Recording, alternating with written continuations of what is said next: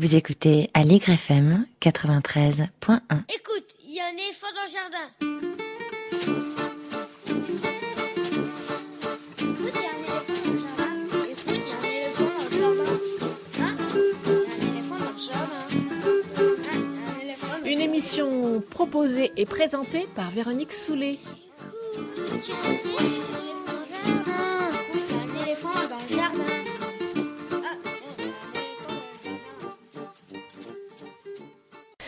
Alors aujourd'hui, je vais vous parler des commémorations auxquelles vous n'avez pas pu échapper ce week-end, les commémorations du centenaire de l'armistice de la Première Guerre mondiale. Un peu partout en France, on a pu voir des enfants et des adolescents chanter la Marseillaise, lire les noms du monument aux morts local et se balader avec des petits drapeaux. Ça mérite d'être souligné parce que le plus souvent, les enfants sont plutôt exclus de l'espace public et de l'espace civique. Mais les commémorations des guerres sont des événements auxquels on les retrouve à peu près systématiquement associés. Alors pourquoi tout d'un coup les enfants sont-ils là et en plus souvent en première ligne sous le feu des projecteurs? Pour le comprendre, il faut revenir à l'ancien régime. Je vous la fais très courte, mais en gros, à cette époque, il y a des soldats de métier et ces soldats peuvent faire la guerre accompagnés de leur famille. Il y a aussi des enfants, des adolescents de différents milieux sociaux qui participent à la guerre. À partir de la Révolution, quand les armées deviennent des armées de volontaires face à la menace étrangère, les enfants, comme les femmes et les vieillards, deviennent théoriquement l'arrière du front. C'est plus pour le roi qu'on se bat, c'est pour la patrie en danger et pour tous ceux qui peuvent pas se défendre eux-mêmes. C'est un peu une période de transition, par exemple, dans le chant du départ, qui, date donc de la Révolution, on retrouve ce trio femmes, enfants, vieillards, il y a un couplet par, par groupe, mais l'enfant est encore un combattant potentiel.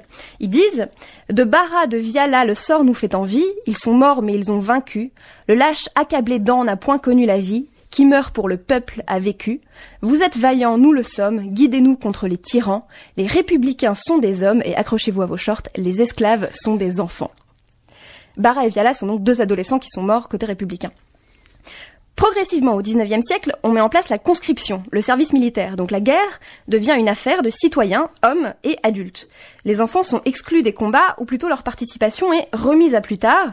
Il faut qu'ils aient le désir de mourir comme leurs aînés, euh, et ce désir, il est exalté par des événements publics, par des commémorations. Je vous citerai d'ailleurs à ce sujet le dernier couplet de La Marseillaise.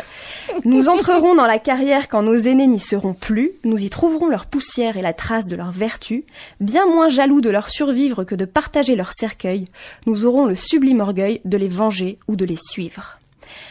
Alors pas mal de choses ont changé. À présent, les vieillards ne sont plus exclus de la guerre, ce sont ces derniers témoins. Et les femmes sont devenues les égales des hommes en droit. Donc, de l'ancien trio des gens qui peuvent pas se défendre, il reste les enfants. Et donc, ces enfants prennent beaucoup de place. Surtout, on ne veut plus, enfin à part Daesh, mais ça c'est un autre débat, inciter les enfants à mourir à la guerre. Et donc à l'heure de la construction européenne, on en vient à se demander si c'était bien la peine d'envoyer autant de piou-piou se faire massacrer. Les enfants sont là, mais dans beaucoup de villes, des professeurs soucieux de ne pas trop se faire récupérer ont associé la Marseillaise, souvent expurgée du couplet que je vous ai cité tout à l'heure, à la chanson de Craon, celle chantée par les mutins de 1917, qui parle de l'absurdité d'une guerre financée par de gros capitalistes. Je dis dans beaucoup de villes parce qu'il y a certains endroits où on n'a pas pu chanter la chanson de Craon à cause de pression politique, soit des anciens combattants, soit même de l'éducation nationale. L'objectif, globalement, n'est donc plus d'inciter les enfants à se sacrifier pour la patrie, mais plutôt de les inciter à éviter la guerre en rappelant les pertes massives qu'elle a engendrées. Tandis que les profs essayent tant bien que mal de faire faire à leurs élèves de l'histoire et pas du roman national, Emmanuel Macron est manifestement, comme le titrait Le Monde il y a quelques jours, en quête de héros pour la France. Je cite Une fois que l'arrière-grand-père n'est plus un héros, mais une victime des circonstances, que reste-t-il de nos amours nationalistes? Heureusement, il reste la Seconde Guerre mondiale, qui n'est plus tant celle de la conscription que celle de l'engagement personnel, celle de la résistance.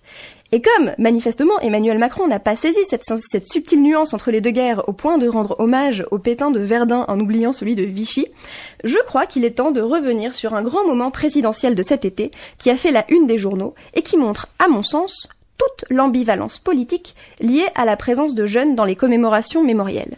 Je veux bien sûr parler de ce jour où, au Mont Valérien, Emmanuel Macron a estimé que l'urgence, c'était qu'on ne l'appelle pas Manu, mais Monsieur le Président. Il se trouve que la personne qui avait osé lui demander comment il allait en l'appelant Manu était un collégien, donc en plus de le rembarrer, Emmanuel Macron a roulé des mécaniques et balancé ça.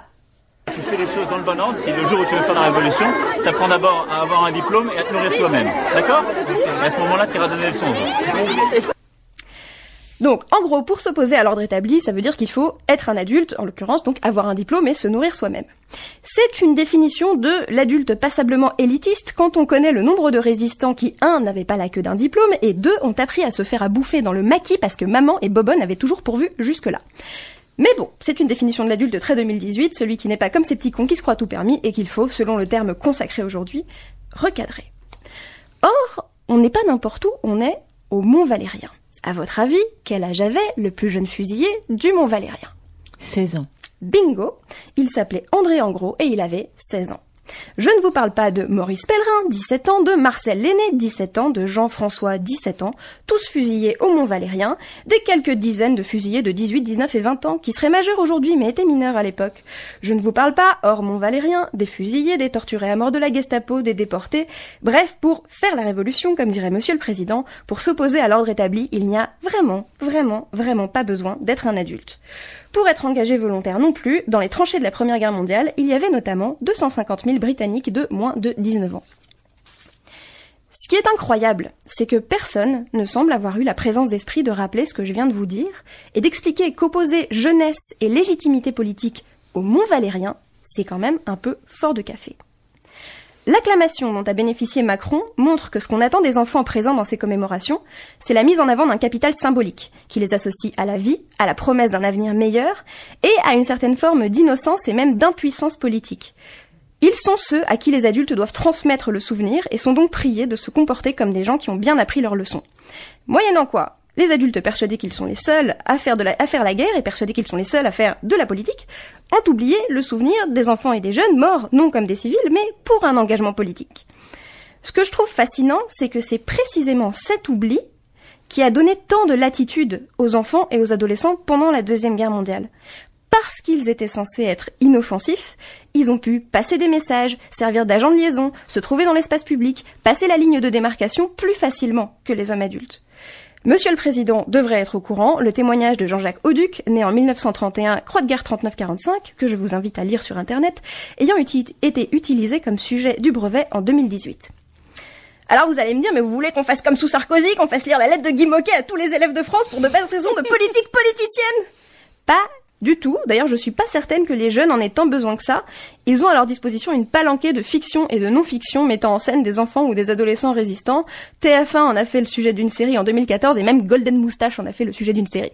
Ce sont plutôt aux adultes qui ont si spontanément soutenu Macron qu'il faudrait rappeler que les deux guerres mondiales n'ont pas exclusivement été menées par des adultes.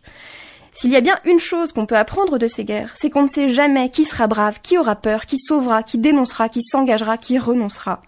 Celui qui appelle à respecter ses idéaux un jour peut être celui qui refusera de s'engager à arrêter de vendre des armes à l'Arabie Saoudite le lendemain.